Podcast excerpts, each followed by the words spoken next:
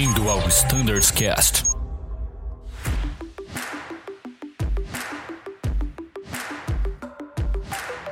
Oi, pessoal, sejam bem-vindos a mais um episódio do Standards Cast. Meu nome é Mirella, faço parte do time do Flight Standards e hoje nós vamos falar sobre a frota do A330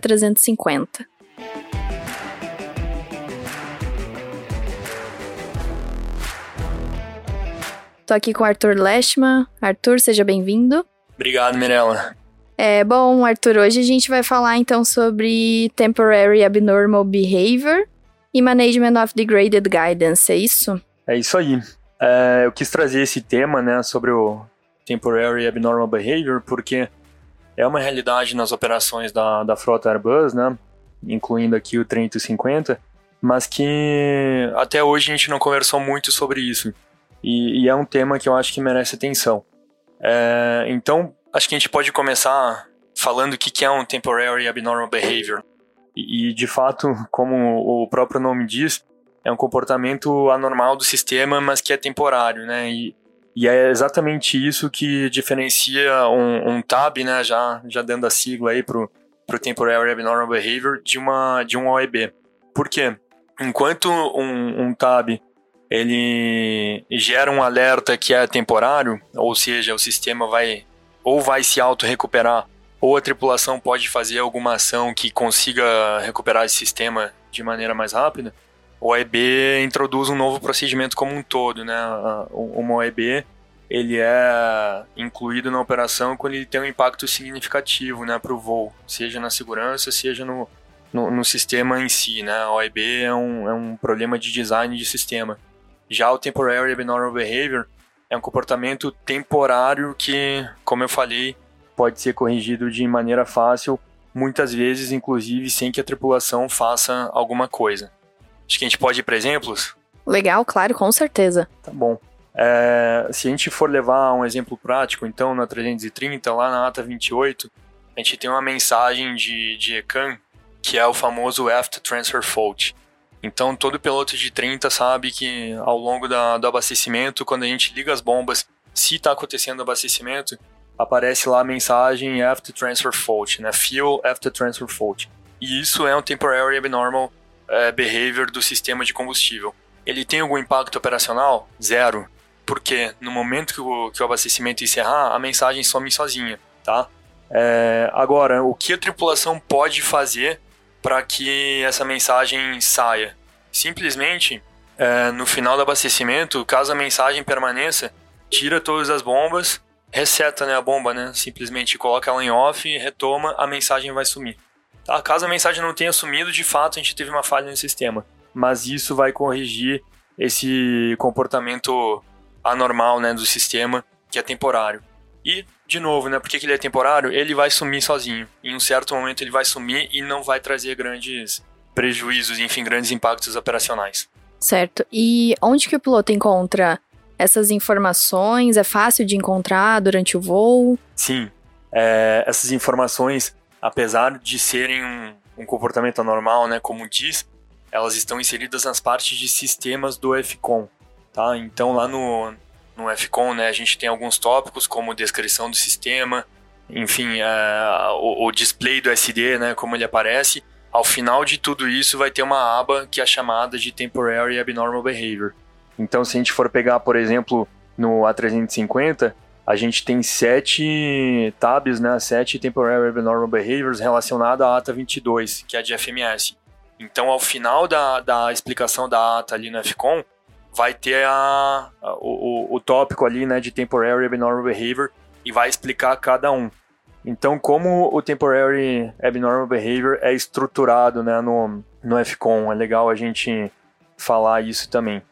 É, basicamente, ele vai trazer o, o título né, do, do Temporary Abnormal Behavior e ele vai falar o que, que acontece, enfim, né, qual que é a falha que é, que é percebida, né, ele vai dar a descrição.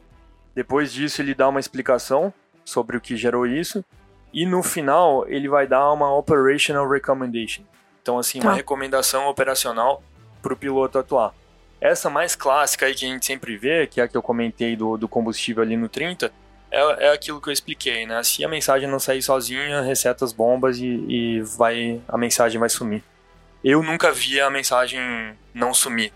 De fato, é exatamente é bem um temporário mesmo. que a gente vê. É, por curiosidade, a gente tem 14 tabs ao total da 350 e 25 para 330. O que mais pega em relação tanto ao 30 como ao 50 é da ATA 22, tá? É de FMS. Então são as situações na qual a gente dá um direct to, tem diversas é, situações que, que vão ter um temporary abnormal behavior. Como, por exemplo, dar uma indicação intermitente de, de modos de FMA, ele aparece volta. É, por vezes ele tira uma restrição da, da aproximação, então a gente tem que também sempre né, tá cross-checando as altitudes ao longo da aproximação. Tá, tá e deixa bom? eu te fazer uma pergunta. Como que o piloto inclui isso no briefing? Essa é uma, é uma boa pergunta, porque são 14 ao total no 50 e são 25 Exato. ao total no 330. Então, assim, lembrar isso de memória é um pouco. É muito difícil, na verdade, né? Então, assim, caso sejam situações em que o sistema vá se recuperar sozinho, vou falar de novo da bomba, tranquilo, eu acho que assim, é, a gente vai tendo conhecimento, então não precisa nem incluir ao briefing, né? Agora, em situações na qual a gente vai dar um, um, um Direct to, um Radial Intercept, é, que a gente esteja às vezes sem Eurotrust, sem FD, é legal a gente incluir no briefing essas questões em relação ao, ao FMS, tá? De qualquer maneira, tem uma outra questão que também eu já eu já vi acontecer, que é uma de residual press, tá? Pressurização residual. Eu já vi isso num 30 cell de a gente cortar os motores e acender o, o cabin residual press, né? Ou seja, lá na porta dos comissários vai ter a, a luz iluminada em vermelho para que a porta não seja aberta e para a gente vai dar um master warning exatamente com essa mensagem, cabin residual press. É, o ICAM Actions fala para a gente colocar as packs em off tá? E isso geralmente é o que é o que vai corrigir o problema e vai sanar tudo. Esse alerta pode durar até 30 segundos de maneira espúria, tá? Então assim, se a gente não fizer nada por 30 segundos, ele vai sanar. Agora, o que, que o Operational Recommendation fala no tab ali, né? Se a gente abrir no 330 cell, pra gente tentar abrir a janela da cabine de comando. Se a gente conseguir abrir a janela, de fato, toda a pressão residual acabou, pode abrir a porta numa boa se de fato a porta, a janela não abrir, é porque a pressão residual está aí mesmo. Então é uma situação real. Então é, é, é, uma outra que, assim, caso aconteça algum dia, a gente pode, pode colocar no briefing. O resumo de tudo isso é difícil incluir um temporary normal behavior no briefing, tá? É, é, são coisas que vêm de conhecimento, são coisas que, que a gente tem que, né? é, que, que ir aprendendo ao longo do, da operação. Mas caso aconteça, a gente lembra de ter lido alguma vez, de ter estudado, tem algumas ações aí que a gente vai conseguir aplicar. Ah, legal. Tá legal? Mais alguma consideração sobre esse tema ou a gente pode Acho já... que não, né? Acho que a gente falou do, do operacional, falamos aonde encontrar, né? Ali no FCON, tá ali no, nos sistemas. Sempre vai ter uma... A gente falou da estrutura da explicação, né? Vai ter um, um Operational Recommendation. Belezinha, perfeito, então. Então vamos passar para o nosso próximo tema, que agora a gente vai falar sobre o Management of Degraded Guidance. Queria que tu explicasse um pouquinho pra gente o que, que é isso, o que representa no avião, né? Sim. É o Management of Degraded Guidance. Bom, esse tema é importante porque absolutamente tudo que a gente faz é via FMS, né? Então a gente tem um, um guidance aí de, de automatismo, né? Claro, a gente faz muito ILS na aproximação, né? Mas até a chegada ali do, do ILS, a gente vai estar tá utilizando uma fonte de FMS e muitas aproximações a gente está fazendo via GPS, né? A gente está usando o, o RNAV, né? Por que, que eu trouxe esse tema?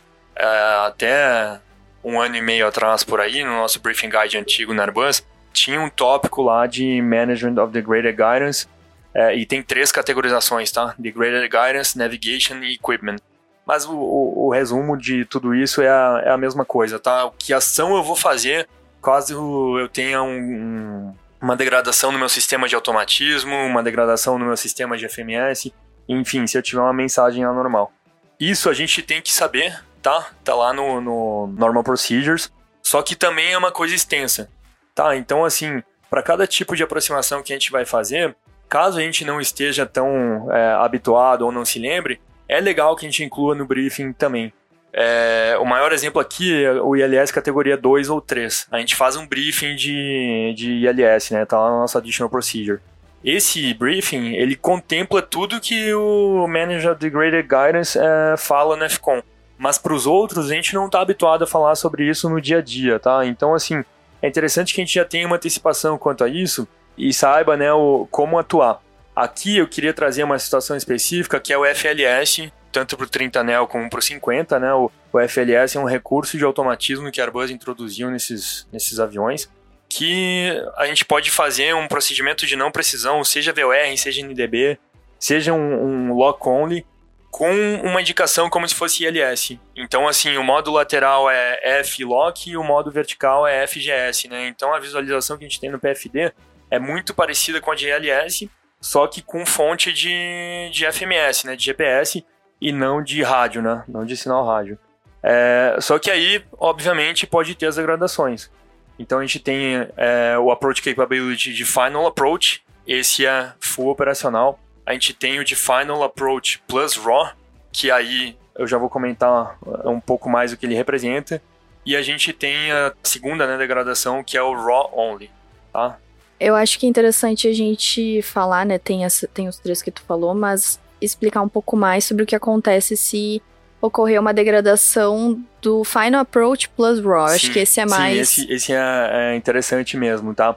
É, o que, que significa o Final Approach plus RAW?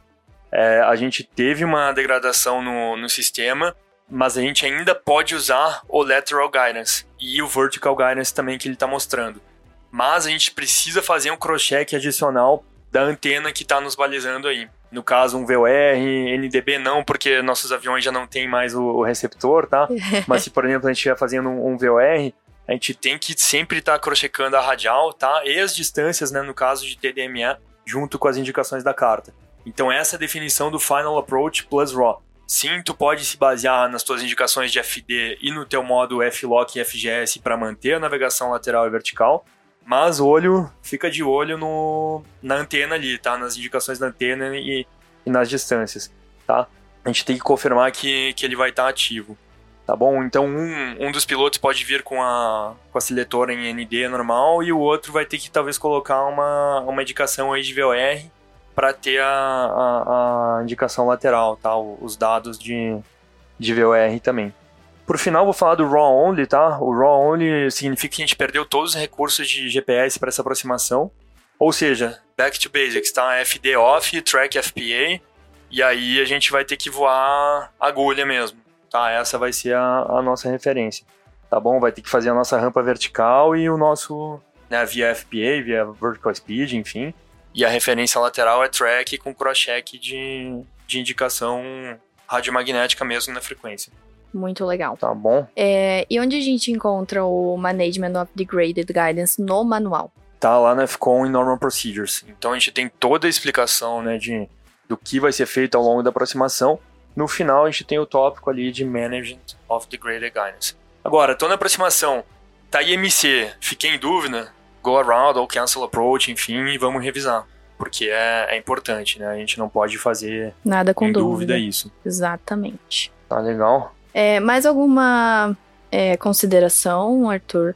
Mais algum tópico?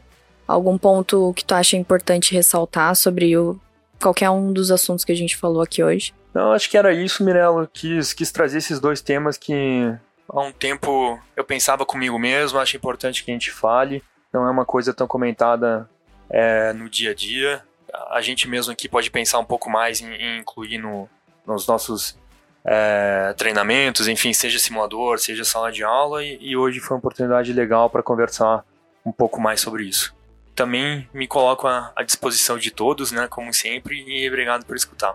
Muito bom. Boas práticas, né? Sempre bom, mesmo que não esteja ali escrito, mas a gente aumentar nossa consciência situacional é, em relação ao voo, ao, ao avião, né? Aos sistemas, é sempre bom.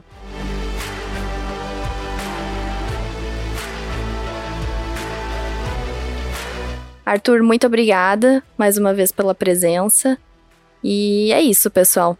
Nos vemos em breve num próximo episódio do Standards Cast. Tchau!